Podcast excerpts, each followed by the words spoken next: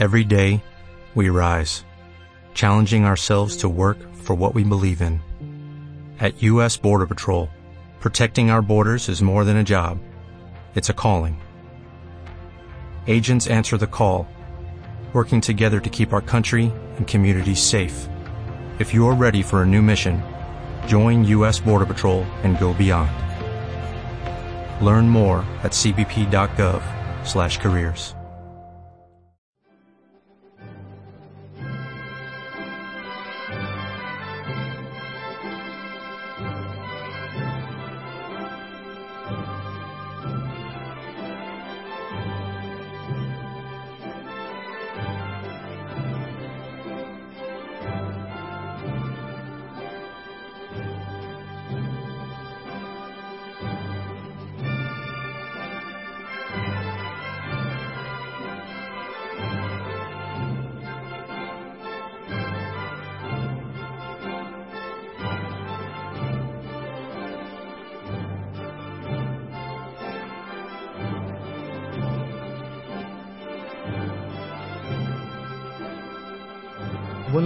queridos amigos y compañeros, a esta nueva edición de Radio Libertad Constituyente. Hoy es domingo 29 de 2014 y nos encontramos un día más aquí en Somosaguas disfrutando de un maravilloso día y a mi lado tengo a mi querido amigo y maestro, don Antonio. ¿Qué tal está, don Antonio? Estoy muy bien, pero también impaciente y temeroso porque como tengo la experiencia de las dos operaciones de la ruptura de cadera, que han salido mal y que he pasado un verdadero calvario de dolor, aunque estoy decidido ya, puesto que los análisis del corazón y del riego son favorables son buenos, somos muy optimistas, estoy muy bien, pues para fijar la fecha de la operación voy ya el lunes o el martes a reunirme con el cirujano y estoy esperanzado, pero tampoco con seguridad absoluta de que vaya a quedar bien. Lo espero pues esperemos que, vaya bien. Bien, pues vamos a comenzar con el programa de hoy. Antes de comenzar con el programa de hoy, quiero recordar que el 28 de junio, que fue ayer, porque hoy es 29, ¿no? Hoy es 29. El 28 de junio fue el día, uno de esos días que cambian el sentido del mundo, el sentido político me estoy refiriendo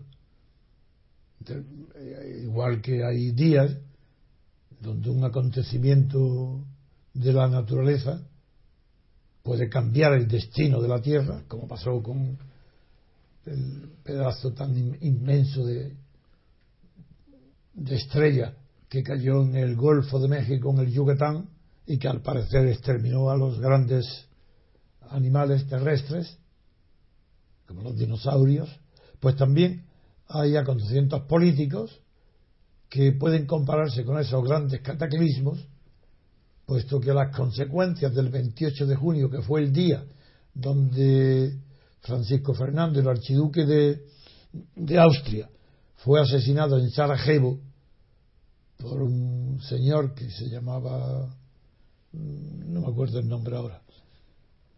Bien, eh, pues ese día, 28 de junio, hoy hace 100 años, porque fue del 14. Entonces, a los 100 años conviene recordar que aquel acontecimiento, que fue el 90% producto del azar, el asesinato de los archiduques, del varón y de Sofía, la archiduquesa, fue debida a un, a un cúmulo de circunstancias extrañas, rarísimas, que se dan que pueden darse muy pocas veces.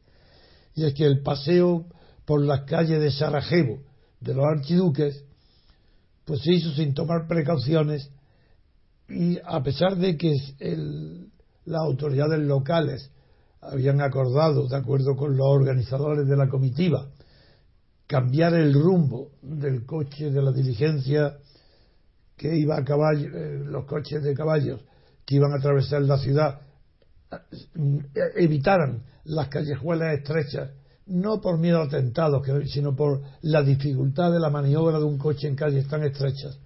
Y sin embargo se olvidó de esta variación en, en la preparación de esa vuelta por la ciudad, de ese paseo, se olvidó comunicarlo al conductor de las diligencias.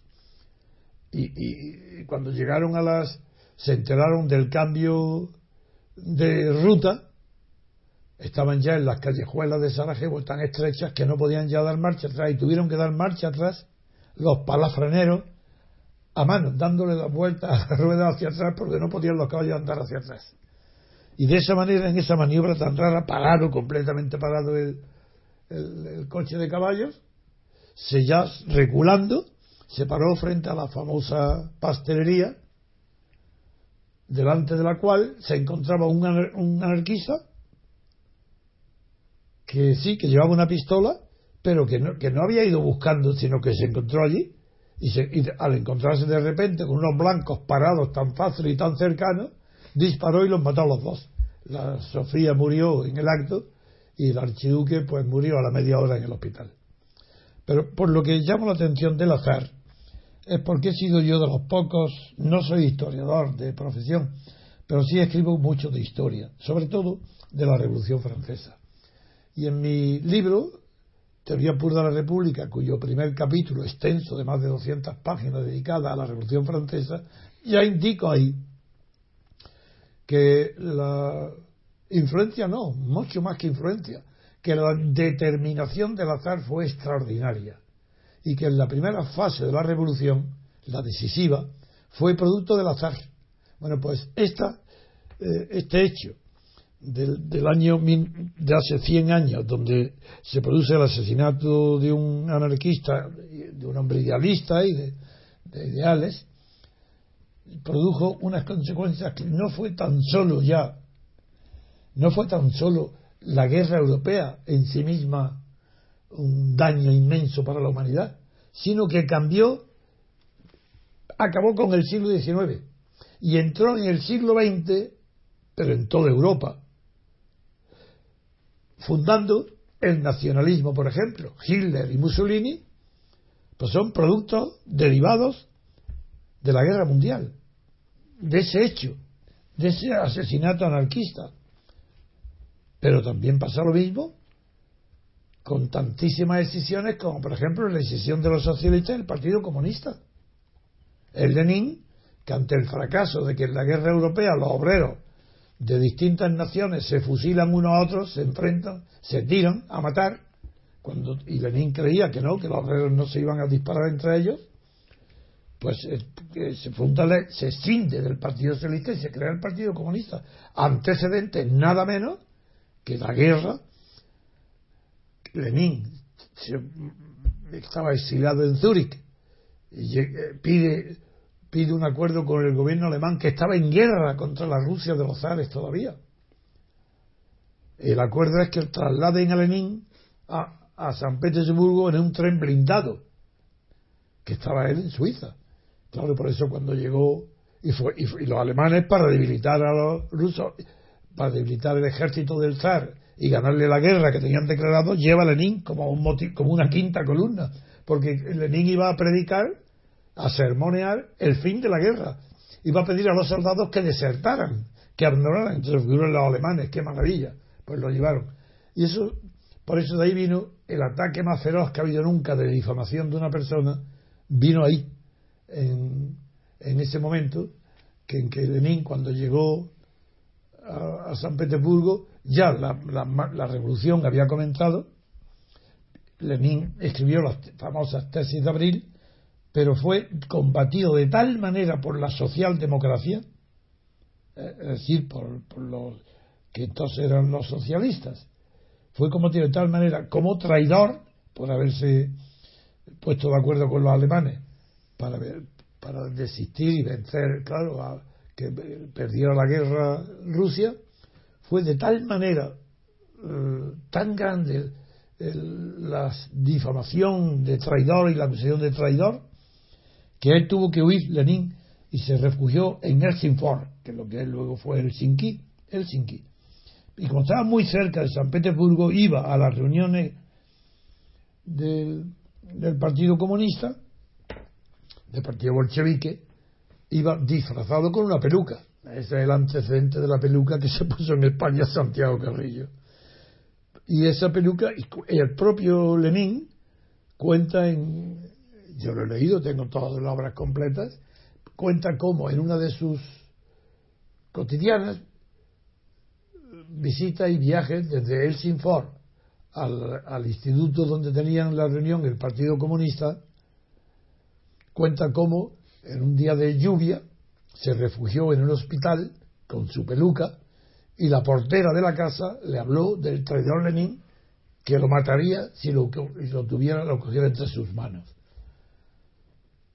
Cambió, figuró en el mundo las consecuencias que ha traído el triunfo de la revolución rusa, de la revolución bolchevique. Bien, todo eso viene desencadenado a partir del asesinato de los archiduques de Austria en Sarajevo. Y no solo el nacionalismo, sino que al ser Hitler un producto también derivado de la guerra del 14, por la paz de Versalles que fue tan dura para los alemanes, eso dio el triunfo luego a Hitler, pues también la Segunda Guerra Mundial es consecuencia directa del atentado de Sarajevo. Es decir, no son las nociones modernas, el comunismo, fascismo, los nacionalismos separatistas, si todo esto viene, de, todo está ocasionado también desde, por ese asesinato de los archiduques en Sarajevo, donde se produce la ebullición de todos los nacionalismos separatistas. Todo eso es, lo recuerdo para que crean las nuevas generaciones que el, hecho capital que explica todas las vicisitudes del siglo XX fue este asesinato del 28 de junio del 14 en Sarajevo. Nada más quería decir eso como introducción.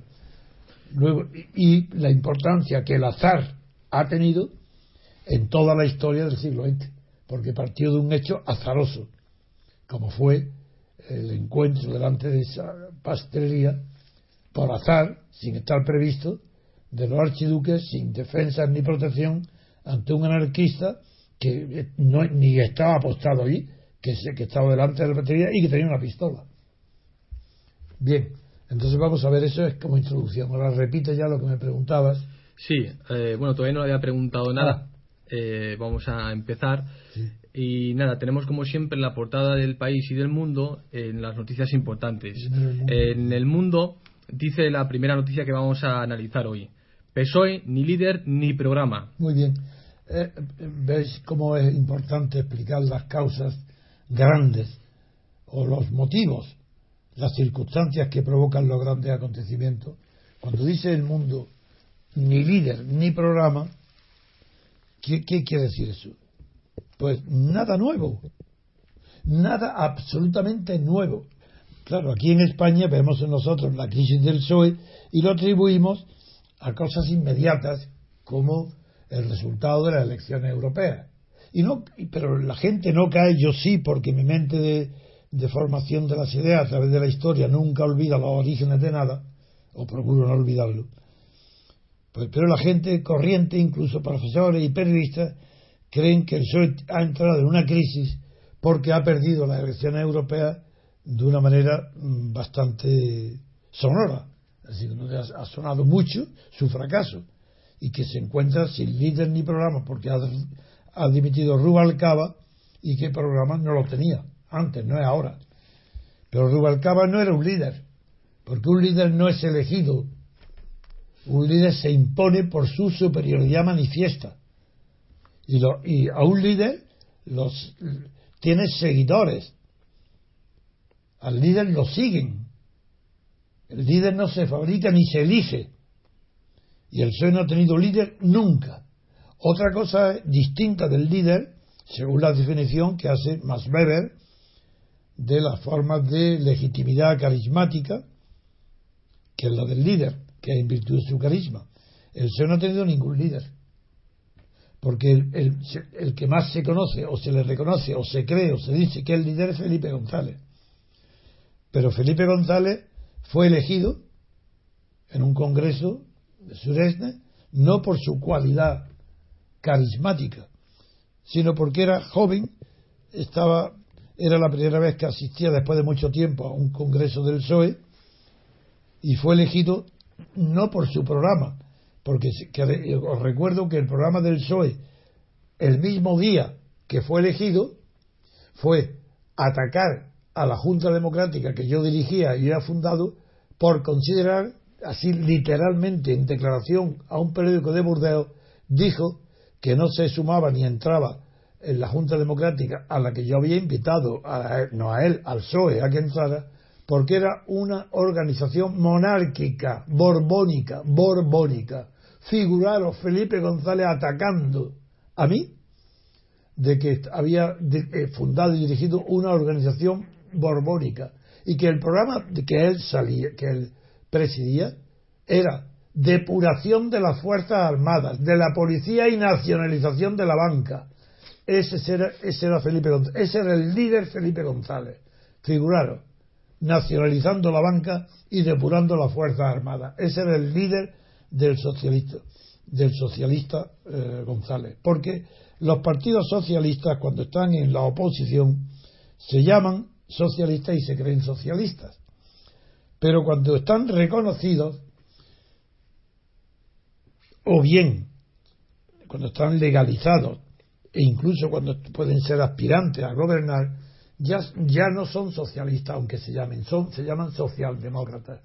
La tradición de que el Partido Socialista se llame socialdemócrata mm, viene del cambio o el cambio de nombre que existe entre el Partido Socialista y los partidos socialdemócratas del este de Europa. En Alemania, el Partido Socialista, pues eh, eh, se llamaba, era el partido que fue, la ideología era socialdemocrática, y fue, con Seidenmann, el que aplastó a la revolución espartaquista, la del Rosa Luxemburgo de Carlos Liebknecht. Y eh, claro, no podía unirse en nombre del socialismo ya a una batalla contra la clase obrera. El socialismo era enemigo de la clase obrera, de los dirigentes obreros. De ahí que se adoptó ya el nombre de socialdemocracia en el resto de Europa, porque también Kerensky era socialdemócrata, no era socialista. Pero ahí que en el resto, de, en los países meridionales, ha tardado muchísimo tiempo, como en España y en Italia, de llamarse socialdemócrata, no se les llama así, se llaman Partido Socialista, incluso en España, obrero y español, cuando ni es socialista, ni es obrero, ni es español. Es el, nada son las reliquias que quedan anticuallas de unos momentos de que nació el PSOE, donde ah, tenía unos cuantos obreros. No, ni siquiera se imaginaban que podía ser algo distinto de español. Y desde luego eh, era, no era federalista ni como ahora ni todo esto es la diferencia entre los valores del socialismo que es un comunismo acobardado. Los, socialistas son comunistas que tienen miedo a ser fieles con sus programas el comunismo es una escisión del socialismo porque quiere llevar a cabo eh, la revolución mediante una conquista del Estado que rápidamente suprima la propiedad privada de los medios de producción. Mientras que el socialismo decía lo mismo, exactamente igual. El programa es el mismo que el del comunista. El Partido Socialista en origen quieren también propiedad, suprimir la propiedad privada de los medios de producción. Y también quieren la conquista del Estado la diferencia está solamente en el tiempo, que el Partido Comunista quería hacerlo ya inmediatamente, y esa fue la lucha de Carlos Marx en las internacionales socialistas contra los anarquistas, y luego la lucha de Lenin contra los socialistas, porque Lenin quería conquistar el Estado inmediatamente, la revolución ya, mientras que los socialistas creían, no creían en que se pudiera alcanzar la meta socialista de suprimir la propiedad privada de golpe, sino que había que hacerlo poco a poco y gradualmente. Y ese método de la graduación de las medidas de izquierda es el que ha entrado en el alma de los socialistas, convirtiéndolo en lo que hoy son socialdemócratas, es decir, nada. Son personas que no tienen ideología, porque todo posponen todas las calendas griegas ahí eso coinciden con los partidos comunistas actuales. El Partido Comunista actual ya no pretende la revolución comunista ni la conquista del Estado por el proletariado, pero ni los comunistas, eso no pretende nadie. Sin embargo, se siguen llamando comunistas, aunque le da un poco de vergüenza, o saben que tiene poco atractivo y en España le llaman Izquierda Unida. Y los socialistas no le cambian el nombre, no sé por qué, porque le gustaría llamarse Partido Socialdemócrata Federalista. Y, y, y desde luego, después de lo que vamos a comentar hoy, es posible ya que una de las condiciones primeras sea cambiar el nombre del Partido Socialista porque no hace ni política obrera ni política española, sino que lo que hace una política eh, socialdemócrata, que es decir, un capitalismo no moderado, no más moderado que el derecho al mismo, pero con una propaganda y una demagogia procedente de la antigua izquierda.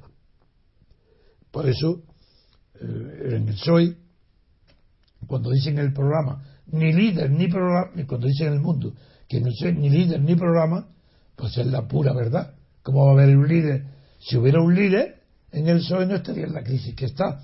Si tuviera un programa, no estaría en la crisis que está. Pues, es decir, es que está en la crisis actual porque ni tiene líder ni tiene programa. Y el líder lo quiere fabricar de la misma manera que el programa. No descubriendo una personalidad carismática, una personalidad como hubiera sido Carlos eh, Largo Caballero o, Prieto, dos personas más significativas, aunque tampoco tenían carisma. Largo Caballero lo pretendía y se le llamó el Lenin español. Prieto pues, no tenía carisma, era un hombre simpático que se llevaba muy bien con la derecha y puede ser sí el antecedente del actual PSOE, pero ninguno de ellos es carismático porque ninguno tiene a, los líderes actualmente figuraron lo que dice el mundo que es la verdad. Dice, Sánchez, Madina y Pérez Tapia se enfrentarán en 15 días, supeditados, supeditado, un líder supeditado a lo que dice la calle. Es decir, un líder supeditado a lo que le digan desde la calle, los militantes socialistas. Y sin aclarar las ideas que tienen de cómo debe ser España, cómo conciben España. Figuraros qué líder y qué programa, que tiene que ser la calle la que le diga lo que tienen que hacer, porque están contagiados del éxito demagógico de Podemos. El éxito de la pura demagogia, si Podemos no dice nada que pueda ser llevado a la práctica. Podemos no tiene una sola idea que pueda llevarse a un programa de gobierno, ni en Europa ni en España, porque es pura demagogia. Podemos no, no concibe ni siquiera la idea de la libertad, si Podemos no más que una propaganda permanente de la igualdad. Es decir, de izquierda, nada más que izquierda, igualdad, pero igualdad social, ojo, cuidado, no igualdad política, no igualdad de derechos, igualdad social y económica ¿Y qué hacen este, esto que llaman líderes? Pues uno dice, vamos a organizar comidas para que no haya pobres, tres, asegurar, como ya ha hecho la Junta de Andalucía, tres comidas para los pobres.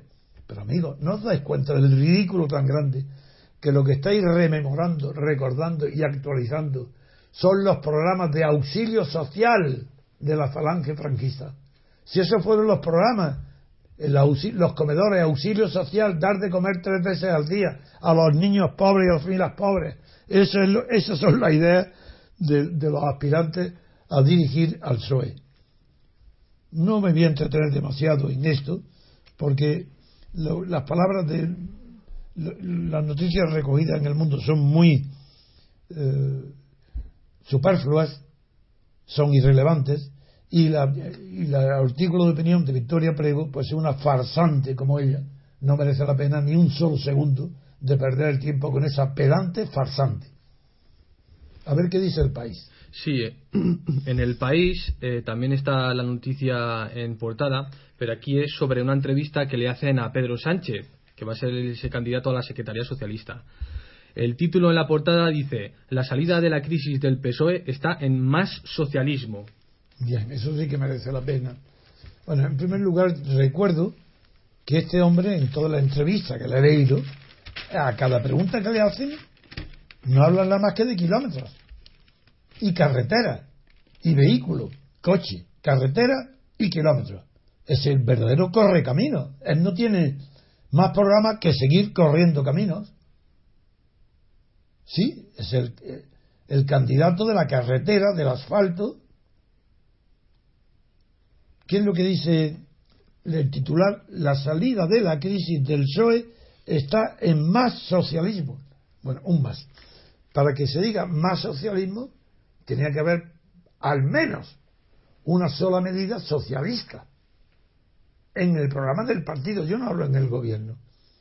dentro del, del Partido Socialista tendría que haber al menos una sola medida que pueda que debería ser calificada de socialista. Entonces se entendería la frase que la salida de la crisis del PSOE está en más socialismo. Así que en lugar de ser una sola medida, por lo menos que fueran dos. Bueno, pues en el PSOE no hay ni una sola medida que pueda ser calificada de socialista. Ni una. Pasad el repaso que queráis, desafiarme, a ver si encontráis una sola medida que sea socialista. Luego, más socialismo sería, dicho, la salida a la crisis del PSOE está en el socialismo, no en más socialismo, puesto que no hay ninguno. Esto me recuerda que cada vez que se afronta una crisis en España, porque en España está en crisis todo, la misma noción de España, la misma criterio sobre lo que es una nación, la misma constitución, el gobierno, la monarquía, es que hay las instituciones, los jueces, los magistrados, los fiscales, las fiscales, es que hay una sola institución, el Parlamento, que no esté en crisis. No. La crisis de España es una crisis incluso superior, no, no es que crisis de gobierno, por supuesto, que la hay, no, no porque haya, no tenga mayoría, no porque haya perdido la mayoría absoluta, tampoco porque dentro del gobierno los ministros se enfrenten unos con otros, no, no es por eso. Es que la crisis de España es tan profunda que la unidad del PP para mantener un gobierno es un simulacro para ocultar la crisis. Porque la crisis de España ya no es de convivencia, es de existencia. Y esa crisis de existencia, esa dificultad de ser que conocen los estados modernos y que no puede ser definida como en los antiguos por una lucha entre las instituciones parlamentarias contra las gubernamentales o contra las judiciales, esa dificultad de ser es la que tiene España, dificultad de ser nación, dificultad de ser una unidad, de que España sea una referencia unitaria a un territorio y a una población y a una ciudadanía. La crisis es tan profunda que es superior a lo que se llama, la tradición señalaba crisis de gobierno, por encima de la crisis de gobierno que se, porque se resolvían con un cambio sustancial en el gobierno, luego crisis de Estado, que desde luego la tiene, pero no basta, porque hay también en España, además de la crisis de Estado, una crisis nacional, una crisis de identidad. Luego hay tres crisis. ¿De qué están hablando? El PSOE diciendo la salida de la crisis del PSOE está en más socialismo, pero pobres tontos, pobres niños que se creen el ombligo de España, pero si, si está en crisis España, la nación, la autonomía, las instituciones, los magistrados, pero si en España no hay nada que se tenga en pie por sí mismo, ¿de qué están hablando estos ignorantes, niños? Son, son, sí, son niñatos que recorren kilómetros para obtener avales. Madina, en el País Vasco, del País Vasco porque está silencioso, porque ha sido superado en avales, y culpa de ello Andalucía. La crisis. entonces, cuando se dice más socialismo es una costumbre, porque cuando se dice que es crisis de la democracia, ¿lo habéis oído? Mil veces como yo. La solución a la crisis de la democracia en España es más democracia. La solución a la crisis de España es más España. La, solución a la crisis de la justicia es más justicia. Pero no me dais cuenta que en España no se tiene ninguna idea ni pensamiento de calidad, ni de cualidad, que sino que todo es cuantitativo, todo es sumas. ¿No veis que ni siquiera conciben ni saben lo que es socialismo? Al decir más socialismo, que no saben lo que es. Creen que lo tienen y no lo tienen, tienen el nombre, pero que es una falsedad, es mentira.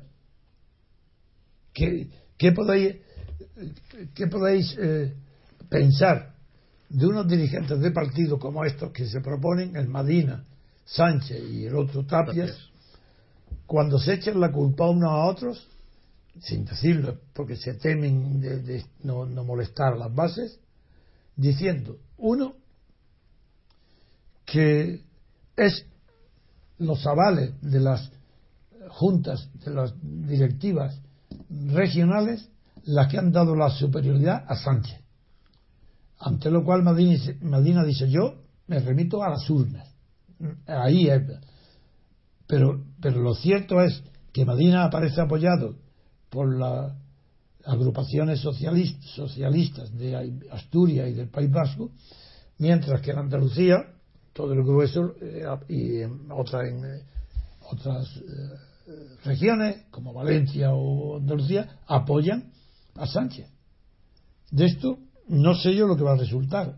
Lo que sí es seguro es que la propuesta, la propuesta de, de uno de ellos, ya el primero que empieza a aclarar, porque de, Medina, de Medina no sabemos nada, la propuesta de uno de ellos, que es el señor Sánchez, ha hecho una entrevista al diario El País en la que se, podía esperar que ahí estaría su programa.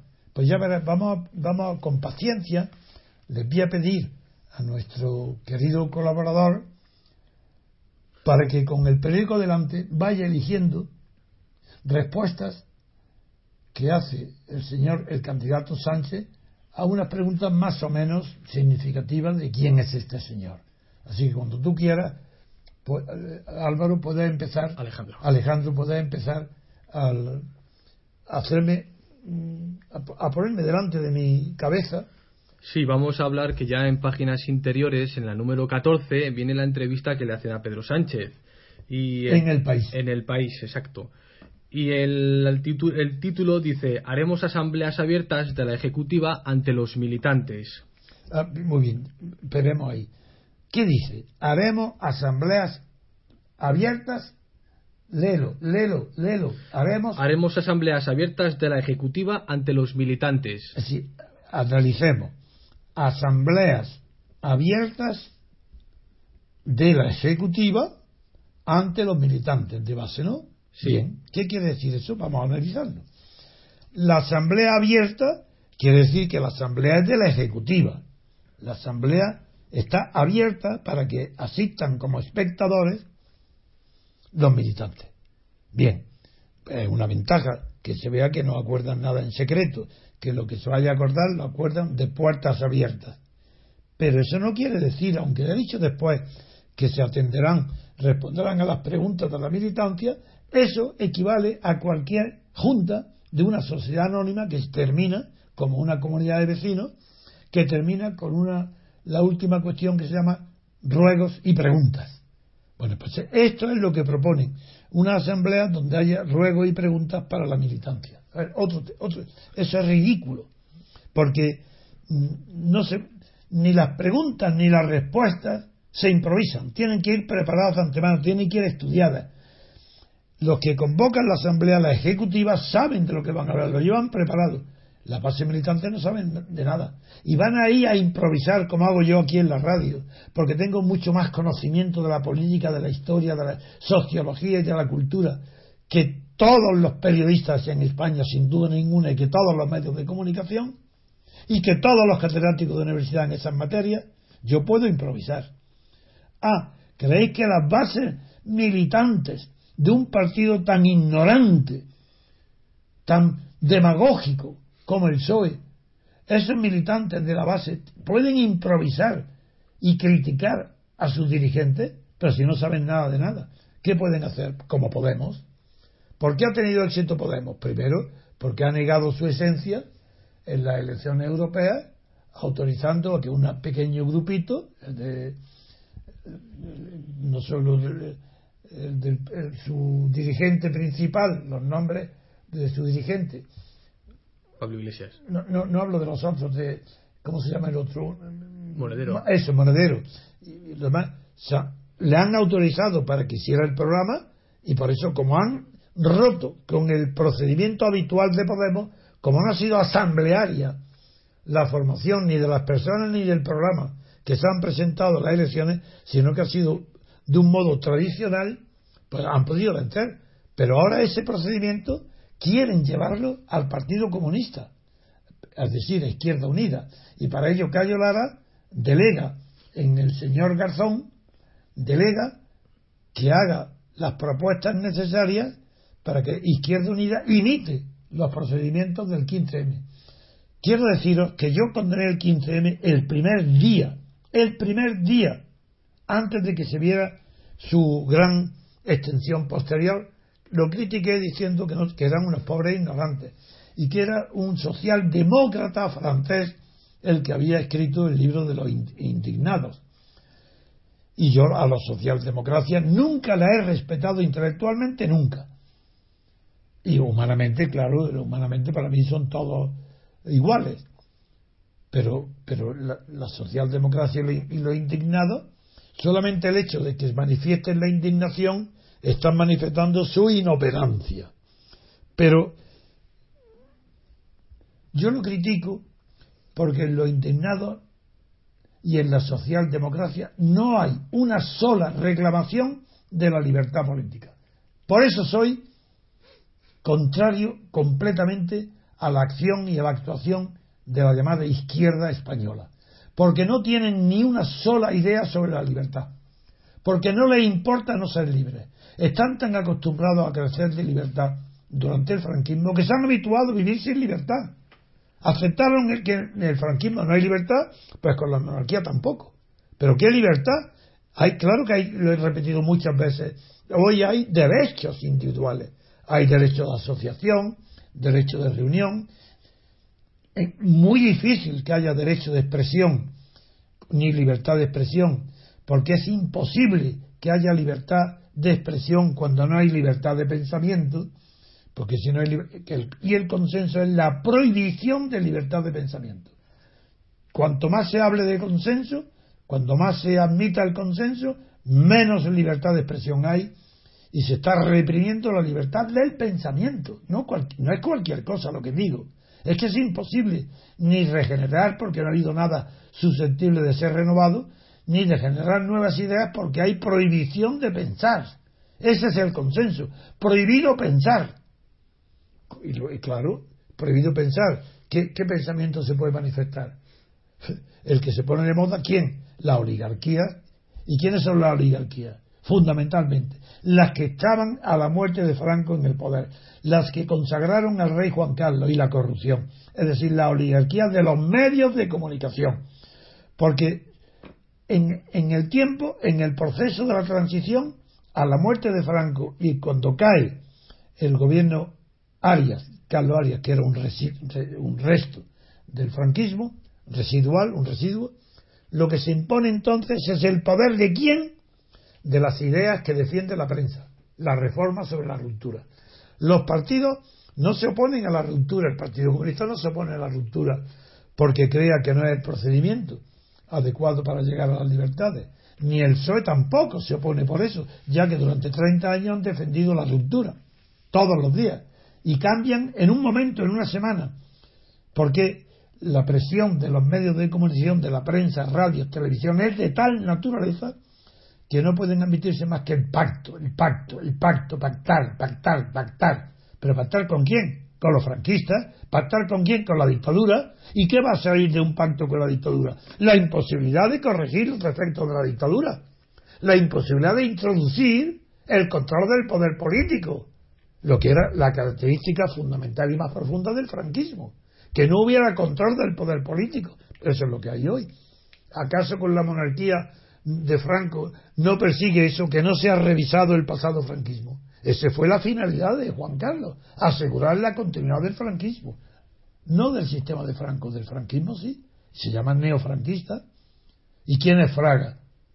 Un neofranquista. ¿Y por qué ponerle neo a Fraga? Si era un franquista. ¿Y quién Martín Villa? ¿Y quién Suárez? Neo. ¿Pero por qué decir que son neo? Si eran ministros de Franco. y ministros muy destacados ¿Y quién era Cebrián? El que dirige el país. Pues ahí lo veis, ahí está el tema. Que entonces el país que nace como periódico nuevo, para orientar las ideas durante la transición, Cebrián, que pasa a ser enseguida el consejero delegado, ¿de dónde procede? De Carlos Arias, no, no de cualquier lado, es director de los informativos de televisión de Carlos Arias, del último presidente del gobierno franquista al ciento por ciento, el que lloraba, comunicando a los españoles, yendo españoles, Franco ha muerto. Que recordaba las palabras de Juan Carlos cuando dijo, perdón, no volveré nunca más a matar elefantes, no volverá a suceder. La misma lloriqueo de Carlos Arias me recordó el lloriqueo de Juan Carlos cuando es cogido por los medios de comunicación en el escándalo de la matanza de elefantes. ¿Y esto? ¿Qué es esto? Porque el franquismo ha continuado gracias a quién? A la estrechísima colaboración con el gobierno franquista de Suárez tanto del socialismo como del Partido Comunista. Y hoy están pagando, la, están pagando el precio.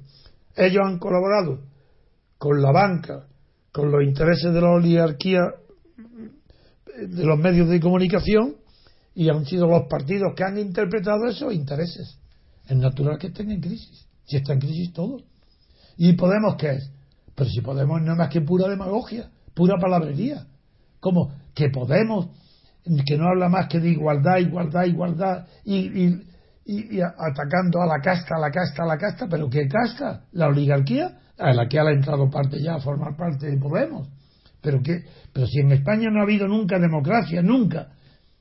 Ni la ha habido en la República porque no hubo separación de poderes. La Segunda República no era democrática porque no hubo separación de poderes.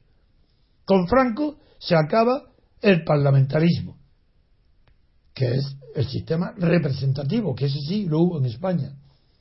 Y después de Franco se restaura, se instaura una monarquía que asegura la continuidad del franquismo a través del consenso, del consenso. Es decir, lo que era bajo Franco una amenaza, una disuasión del ejército, de la fuerza militar y un convencimiento dogmático de la Iglesia esas fueron las dos fuerzas que sostuvieron el franquismo.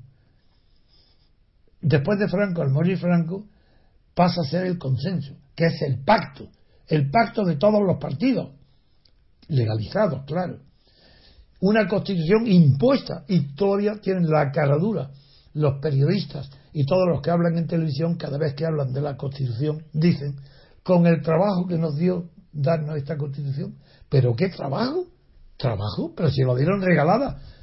Ayer oí una entrevista de Miguel Roca en la televisión, donde reconoció él expresamente que le molestó cuando se publicó en el y ha salido en la televisión en el cuaderno, cuadernos para el diálogo la información de Pedro Altares que era el director de que se estaba preparando en secreto una constitución y eso lo ha comentado Roca diciendo que claro que le molestó, hubieran preferido que no se hubieran enterado nadie, pero que se escapó esa filtración que produjo daño, pero que al fin y al cabo pues pudieron sacarla adelante. Es decir, Roca reconoce que se hizo una constitución en secreto y eso que luego se somete a los españoles y que votan que sí, les llama con el trabajo que nos costó darnos una constitución. Una constitución hecha en secreto por seis personas y luego ofrecida en referéndum a los españoles y la refrenda con una mayoría como la de Franco y dicen el trabajo que nos ha costado tener lo que tenemos. Trabajo cero. El trabajo es la renuncia a la libertad.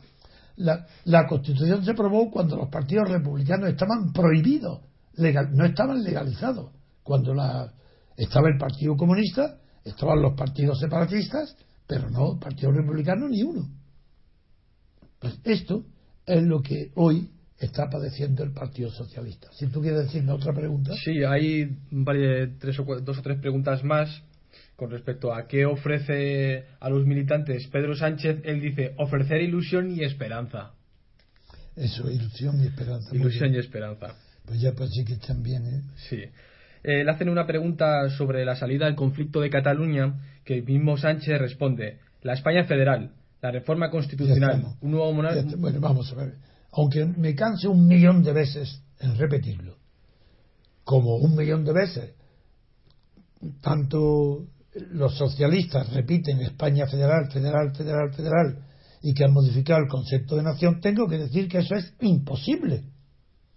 que España federal no puede haber, es imposible. Porque para que haya una España federal, quiero decir materialmente imposible, físicamente imposible.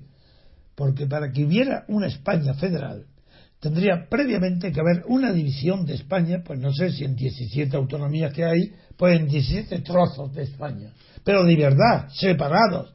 Y un pacto de cada uno con cada uno, no sé quién sería el primero, y e-, ese rompecabezas ir juntándolo mediante pactos de los 17 con quién, con los 17, con quién, con un Madrid, un centro, pues eso es una locura.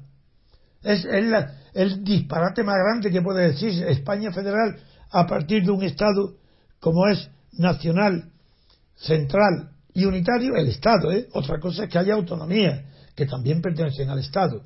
Pero un Estado federal, si eso es que no se le ocurrió ni el que inventó la manteca, comprendo que se le puede decir a el, que inventó lo de quemar la manteca. Pero ¿cómo, ¿cómo, puede separarse España en 17 estados previos independientes para luego un pacto de unión para unirlos? Como hizo Inglaterra con Escocia en el año 1707. Sí, Escocia claro que puede separarse de Inglaterra, porque la Gran Bretaña se formó con un pacto de unión de Escocia e Inglaterra pues si hubo un pacto de unión donde intervino la voluntad de los representantes de uno y otro Estado, de la misma manera se puede pensar muy bien que otro pacto de la voluntad puede desunir lo que antes fue unido en virtud de esa voluntad. Pero es que España tiene alguna unión de Cataluña o del País Vasco o de Galicia en virtud de algún pacto de unión. ¿Dónde está ese pacto en la historia? No hay uno solo. Eso es mentira, no hay pacto de unión. Si no hay pacto de unión, no es posible que la voluntad pueda desunir lo que no ha sido unido. ¿Cómo va a desunir lo que no ha sido unido por la voluntad? Si, si la historia es lo único que ha producido España, la historia es la única que la puede deshacer o integrar en otro Estado superior, como en Estados Unidos. Sí, Europa puede ser un día una república de Estados Unidos, federados de Europa, puede ser, y en España entonces sería uno de los Estados europeos. Pero en sí mismo un Estado federal por eso los nacionalistas lo rechazan el Estado federal. Si el Estado federal parte de un reconocimiento de que España es única y, vamos a dividirla. Venga, nos reunimos, acordamos, dividimos a España y después de dividir, sin salirnos de la habitación, allí acordamos, no sabemos qué orden, pues que Madrid, primero, venga, Madrid pacta con Barcelona, aquí los catalanes, una federación, luego con Extremadura, luego Andalucía, luego Canarias, Baleares, vamos. ¿No os dais cuenta de la chiquillada, del infantilismo que implica la idea de una España federal? Eso es imposible. Eh, por eso el más tonto de la clase política es el PSOE. El más, es mucho más coherente convergencia y unión. Y no digamos izquierda republicana, esos son mucho más coherentes. Pero son menos coherentes que era ETA. Y lo vuelvo a repetir. Yo estoy en contra radical no, no del separatismo, por ni de federalismo ni de autonomía. Solamente autonomía es la indispensable para preservar la lengua y la cultura de Cataluña y del País Vasco y de Galicia también. Muy bien, que son unidades que tienen peculiaridades dignas de ser protegidas y nadie mejor que ellos se van a proteger. Pero eso es una cosa. Y otra es admitir que España pueda ser separada por voluntad de los españoles. A eso digo que no que la única que era consecuente en eso era ETA. Porque ETA pensaba que la única forma de llegar un día a la independencia del País Vasco era provocando la intervención del ejército que ocupara el País Vasco para levantar a la población civil vasca en contra del ejército español y provocar una guerra civil entre el País Vasco y España. Esa podrá estar en contra, pero eso era mucho más inteligente. el plan de ETA, mucho más que el del Partido Nacionalista Vasco, que, que, no conduce a nada a lo que hay hoy, a la crisis permanente de todo, que no es nada. Siempre lo dije, no ahora, hace 20 y 30 años. Yo combatía la táctica de ETA, pero decía que era más inteligente el terrorismo que no eh, la pretensión de llegar a, lo que se llama hoy, hacia el derecho a decidir que los españoles voten al derecho a decidir. Y esto que hoy que yo que hoy están en contra del partido el, mundo sin embargo hubo un tiempo cuando estaba Aznar en el poder que tan y Rajoy era vicepresidente que tanto Pedro Rodríguez Pedro J. Rodríguez como Cebrián como Aznar y como Rajoy llegaron a decir que en un cambio de escenario si ETA suspendiera dejara de matar, suspendiera las lácticas del terror y se entrara en un escenario de paz, claro que se podía discutir la independencia del País Vasco. Eso lo han dicho expresamente Aznar, Rajoy, Cebrián y Pedro J. Y yo lo denuncié en un artículo que titulé los El señoritismo o los señoritos. Buscarlo.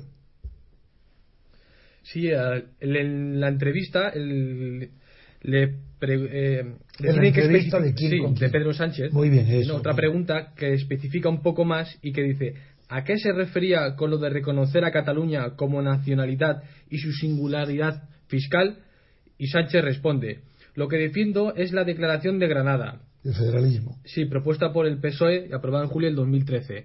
Una España federal que representa tres cosas. Que la soberanía nacional reside en un único sujeto que es el pueblo español el principio de igualdad y, solidaridad y el reconocimiento de la diversidad. Eso es. Es decir, este, este atrasado, atrasado mental, hace en un solo programa un llamamiento a la, ¿qué dice? A la unidad a través de la división y la diversidad. Es decir, una unidad conseguida rompiendo España en 17 pedazos y después uniéndolo, y añadiendo que a esa unidad reconoce la diversidad. ¿Queréis decirme ese círculo cuadrado cómo lo resuelve? Nada, palabrería, palabras, palabras, no significa nada, no hay concepto alguno, no hay historia, no hay antecedentes, no es nada. Son personas muy, muy incultas, pero muchísimo, tanto como Felipe González, pero sin la fuerza, la energía, y la voluntad de dominio que tenía Felipe González. Pero la ignorancia, la misma. Son unos catetos de la política, de pueblerinos. No saben nada de nada. Mira, qué frase repite. Unidad. Sí, dice, soberanía nacional reside en un único sujeto que es el pueblo español. El principio de igualdad y solidaridad y el reconocimiento de la diversidad. Bueno, pues ahí ven mentira. El pueblo español en una, en una en estado federal ya el sujeto ya no está en la, en la soberanía del pueblo, está en la soberanía, porque confunde en otro párrafo, confunde la soberanía popular y la soberanía nacional. Yo no recuerdo, lo leí por encima, donde confunde las dos soberanías, diciendo que la soberanía, no recuerdo, pues yo eh, lo vas a recordar, tú lo vas a mirar. Ahí la, la, respuesta continúa. Cada territorio tiene su singularidad y el modelo de financiación autonómica en su. No, hablo de la soberanía, que digo, no, donde dice, dice que la soberanía popular y la soberanía nacional son cosas distintas. Es decir, que, es que habla, no lo has leído entero.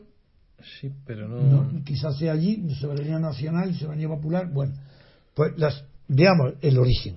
En primer lugar, el concepto de soberanía, distinto del concepto aplicado a los reyes soberanos, la monarquía absoluta, empieza después de la Revolución Francesa y cuando, porque el concepto de soberanía, que sí es muy conocido en la filosofía inglesa, es desconocido en la, en la filosofía norteamericana de Estados Unidos. Pero la soberanía empieza a hablarse de ella cuando se corta la cabeza a Luis XVI, al soberano. ¿A quién pasa entonces la soberanía? Pero antes de ello se había hablado de una división entre la soberanía nacional y mientras, mientras dura la monarquía, el principio establecido por Luis XIV cuando dice l'état c'est moi, cuando se le quita el, al Luis XVI la cabeza, ya no puede decir Luis XVI l'état c'est moi, ni nadie puede decir l'état c'est moi, y ahí aparece el concepto de nación. Como se le ha, le ha cortado la cabeza al rey, y ya nadie puede decir que la soberanía está absoluta en la cabeza del rey, ahí sí por primera vez se emplea la palabra nación equivalente a la soberanía del rey. Es la nación. Y es la nación la palabra que sustituye a la palabra Luis XVI. Incluso se habla de, él como Luis Capeto o como el ciudadano Capeto para poder hablar de la soberanía nacional. Y más tarde, cuando ya se termina la Revolución Francesa y las nociones heredadas de soberanía nacional se debilitan por el abuso que hizo el terrorismo de ese concepto de la nación por Robespierre y por el terror, ya se inventa luego más adelante el concepto de soberanía popular. Y eso se hace nada menos que esa soberanía popular, nada menos que ese, ese traslado de la soberanía, no en los papeles de la propaganda, pero sí en los oficiales se hace bajo el mandato de Napoleón, donde los inspectores de policía emplean ya la palabra nación para eh, describir el estado de tranquilidad o de inseguridad de la nación, por encargo de Napoleón que le, le pidió un informe sobre el estado de orden público. Y ahí identificaron el orden nacional con orden público. Si no conocen nada de la historia ni de estos conceptos, ¿de qué van a hablar estos pobres hombres, estos pobres ignorantes? ¿De qué va a hablar Sánchez? ¿De que soberanía nacional, de soberanía popular? ¿Y, qué sobre.? No, hoy no, nada de eso hoy tiene consistencia intelectual, ni doctrinal, ni fundamento filosófico. Porque hoy la soberanía no es más que el poder superior, aquel que encima no tiene ningún otro soberano. Y, en este caso, la soberanía la tienen los partidos estatales. Y en concreto, el partido estatal que tiene la hegemonía dominante. Es decir, el partido gobernante es el que tiene la hegemonía, no es el Parlamento. No, no, hay soberanía parlamentaria, no hay soberanía nacional, no hay soberanía popular. Todo eso son mentiras y jerga para ocultar un engaño. Hoy la soberanía la tiene, como lo ha demostrado, ¿quién ha, quién ha decidido hoy que el, rey se extienda su foro, su aforamiento, después de haber abdicado y fuera de todas las actuaciones en ninguna institución. ¿Quién lo ha acordado? Quien ha acordado darle al rey esa protección tiene la soberanía.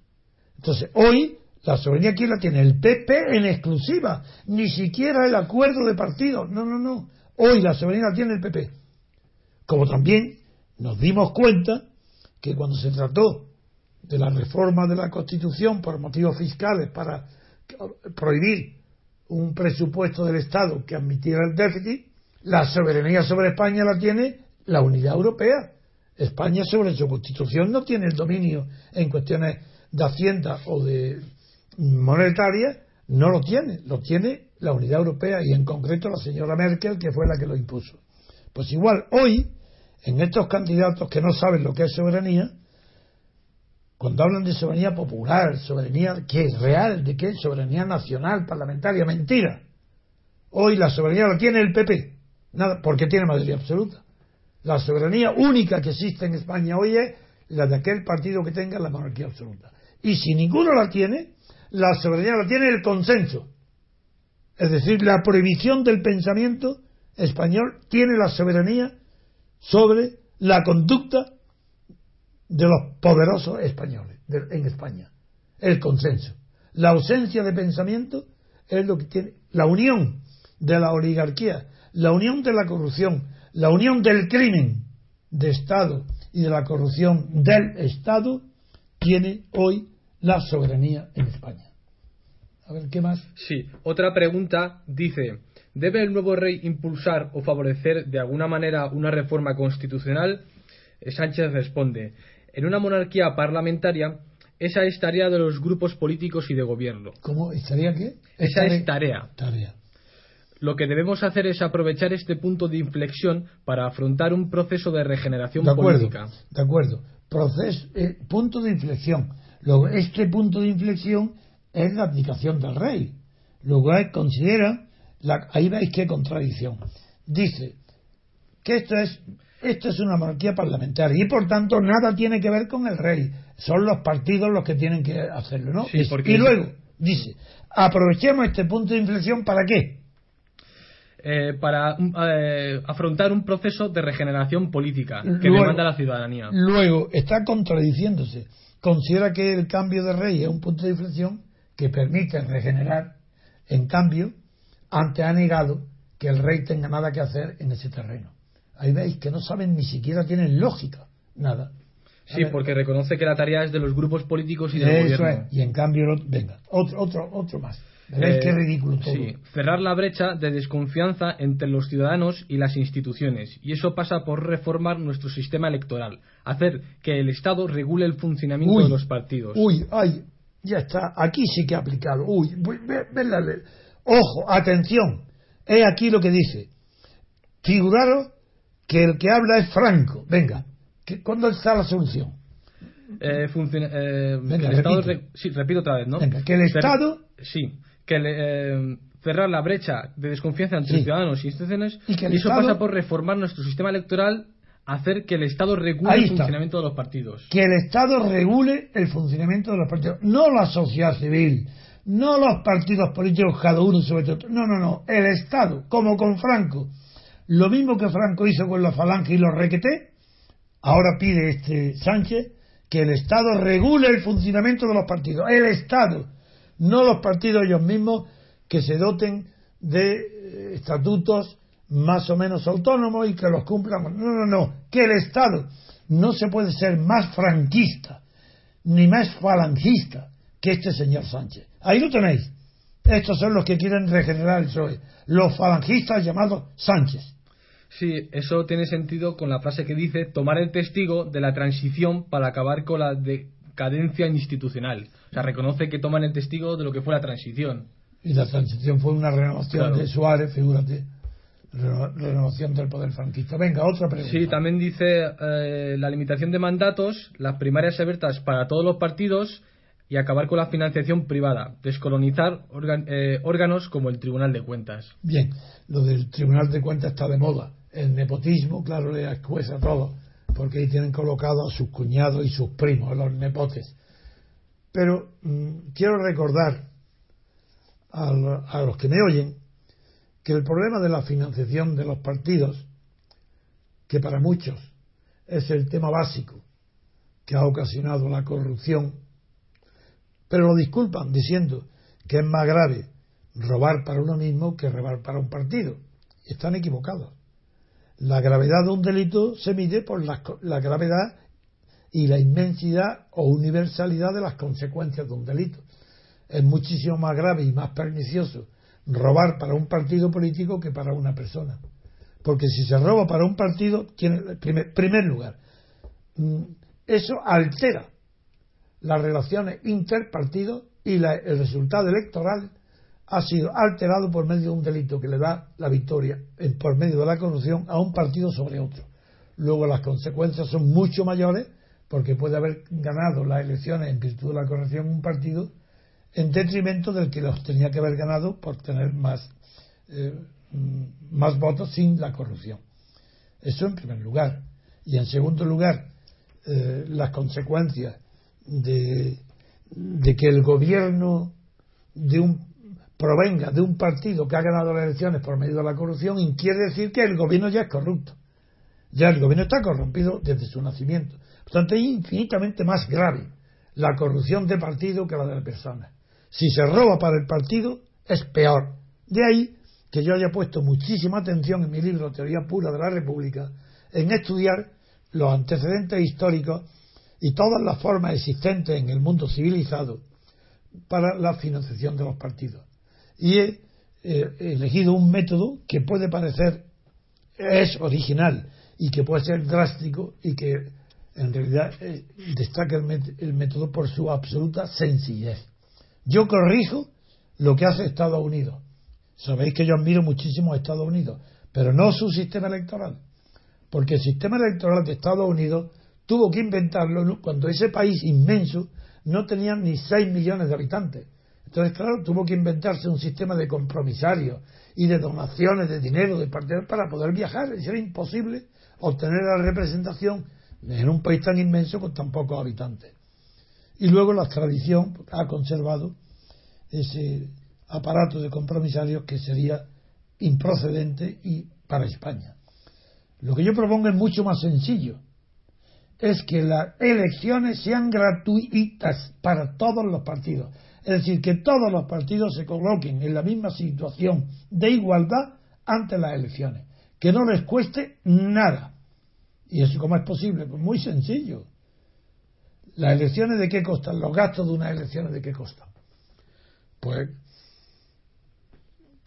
no por orden de importancia, sino por orden de visibilidad. Primero, carteles, gastos inmensos en publicidad gráfica, imágenes que se ven, que se colocan en las calles, en las tal. Prohibida, prohibir toda propaganda basada en imágenes. Primero porque afean las ciudades. Segundo, porque la cara de un, de un hombre, de una mujer, no va a añadir nada. Hoy, antes sí. Cuando no existían televisiones ni cine, la cara de los políticos era importante. De ahí la importancia tan grande que tenían los mítines para ver las caras. Eso es inútil hoy. Con la televisión sobran y con los cines de televisión y los vídeos y internet sobran todas las imágenes gráficas que afean las calles y ensucian y luego dan trabajo de limpieza. Luego, primer, primer capítulo, el de la imprenta suprimido íntegramente. Segundo, gasto.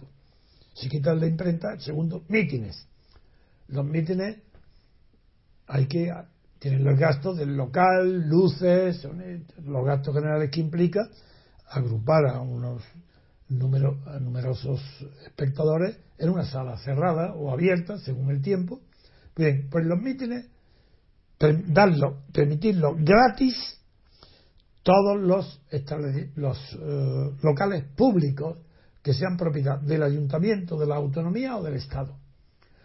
Que el Estado y la, autonomía o el ayuntamiento pongan a disposición de los candidatos, según un reglamento que establece, claro, la manera de hacerlo y la compatibilidad, gratis los mítines y los gastos de organización del meeting, el, el el acto allí, gratis. Que, que el candidato tenga el gasto del taxi, muy bien, para ir a dar la conferencia o el meeting. O el transporte, bien. Tercero, viene lo principal, medios de comunicación. ¿Quién financia las campañas en los medios de comunicación? Que es no solo radio, televisión, sino ahora prensa escrita y prensa de Internet. Pues bien, muy sencillo. ¿Quién la financia? Nadie. Los propios medios de comunicación. Hombre, dirán, ¿y por qué? ¿Cómo los medios de comunicación van a estar obligados a hacer ese gasto eh, sin, que le paguen? pues sí, señor, es lo justo. ¿Por qué es justo? Porque, cada, como las elecciones se hacen cada cuatro o cinco años, durante esos cuatro años, el 80% de los espacios ocupados por los medios de comunicación no, ocupados no, los espacios de los medios de comunicación son ocupados por las noticias que proporcionan gratis los partidos políticos. Es decir, si los medios de comunicación viven de la explotación comercial de las noticias que proceden de los partidos, es justo que una vez cada cuatro años ellos financien a su costa del medio de comunicación los mítines, la publicidad, den publicidad a las campañas electorales de los partidos. Es, lo natural. Si ellos han ganado tanto dinero por publicar gratis, sin cobrar nada, sin pagar nada, las noticias de los partidos, que una vez cada cuatro o cinco años den 15 días de plazo con campañas muy cortas, donde se distribuyan los espacios también con, conforme a un reglamento aprobado por las juntas electorales. De esa, de esa manera ante las elecciones, claro que ah, entonces sí, se pueden prohibir todo tipo de, donaciones, ni de empresas ni de individuos, todo prohibido un solo euro, nada. No se puede dar dinero a ningún partido, ni grande ni pequeño, ni de ricos ni de pobres, todos iguales ante la ley. Es decir, todos sufragados, las elecciones están sufragadas por los ayuntamientos, la autonomía o el Estado en cuanto a los locales y en cuanto a los medios de comunicación, gratis, también gratuito. Esa manera tan sencilla es la única que es justa. Bien, sigamos. Eh, bueno, una última pregunta que a mí me da curiosidad. Dice Sánchez, practico la doctrina del Cholo Simeone, partido a partido. ¿Sabe usted eso qué es? Pues sí, yo sé lo que es. Así que porque se ha equivocado, ya verás, ya verás. Se equivoca. Dice, ahora aspiro humildemente a ganar la Secretaría General. Eso es, eso es. Mira, tan absurdo es lo que acaba. Eso revela que son atrasados mentales. Este es un atrasado mental, ya está. ¿Cómo puede compararse a Simeone, cuya tarea, lo que él ha dicho es que no piensa en el partido que va a, celebrarse dentro de 15 días o de un mes, sino que está partido a partido, lo prepara para ganar ese partido. Claro, pero eso que tiene que ver con un programa del Partido Socialista para ser secretario general del partido. Pero es que está loco. como partido a partido? Que ahora tiene las elecciones esta y no se ocupa más que de esas elecciones. Pero es que para ocuparte de esas elecciones tienes que enseñar, haber estudiado y haberte preparado cuál es tu programa de gobierno, qué programa tienes del partido, qué todo. Es que no se, es que ven, tú serás elegido si has previsto todo en un programa y lo presentas de golpe, no partido a partido. El partido a partido es otra cuestión, como, como que no depende de la elección. Lo de Simeone es, en primer lugar, es una táctica psicológica muy buena. Tampoco es verdad porque el partido a partido no los prepara, porque el resultado de cada partido tiene que preparar el siguiente de, de distinta manera, puede haber lesionado.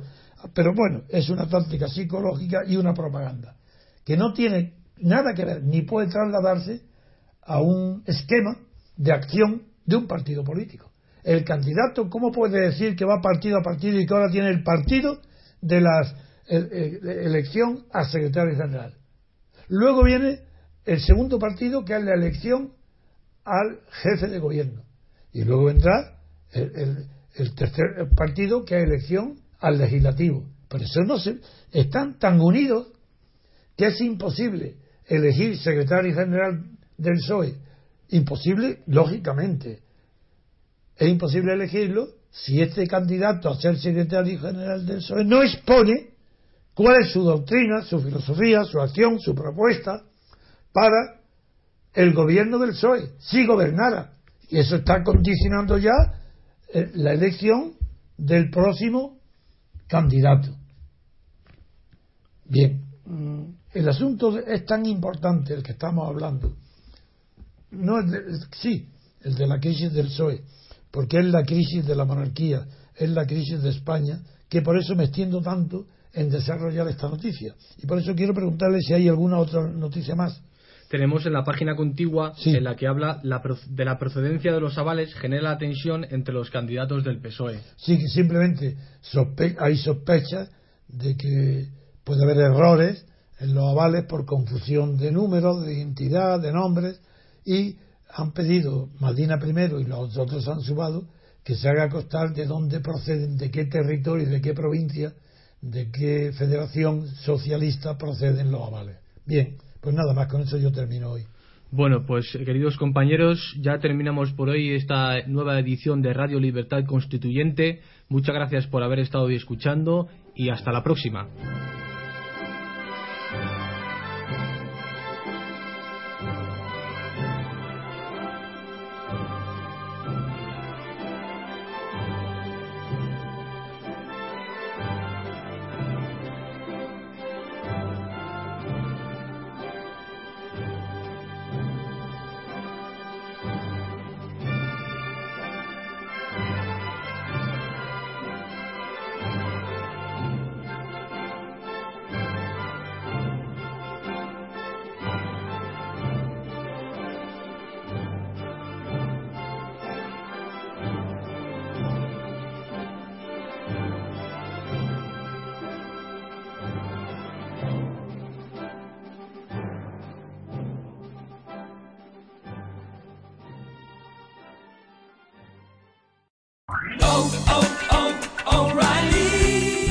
¿Necesitas ayuda? En O'Reilly Auto Parts te ayudamos. ¿Necesitas algún consejo? Te aconsejamos. Nuestros profesionales en autopartes están siempre disponibles para ayudarte a encontrar lo que necesites. Excelente servicio al cliente es solo una de las ventajas que ofrece O'Reilly Auto Parts. Los profesionales en autopartes. oh, oh, O'Reilly Auto Parts.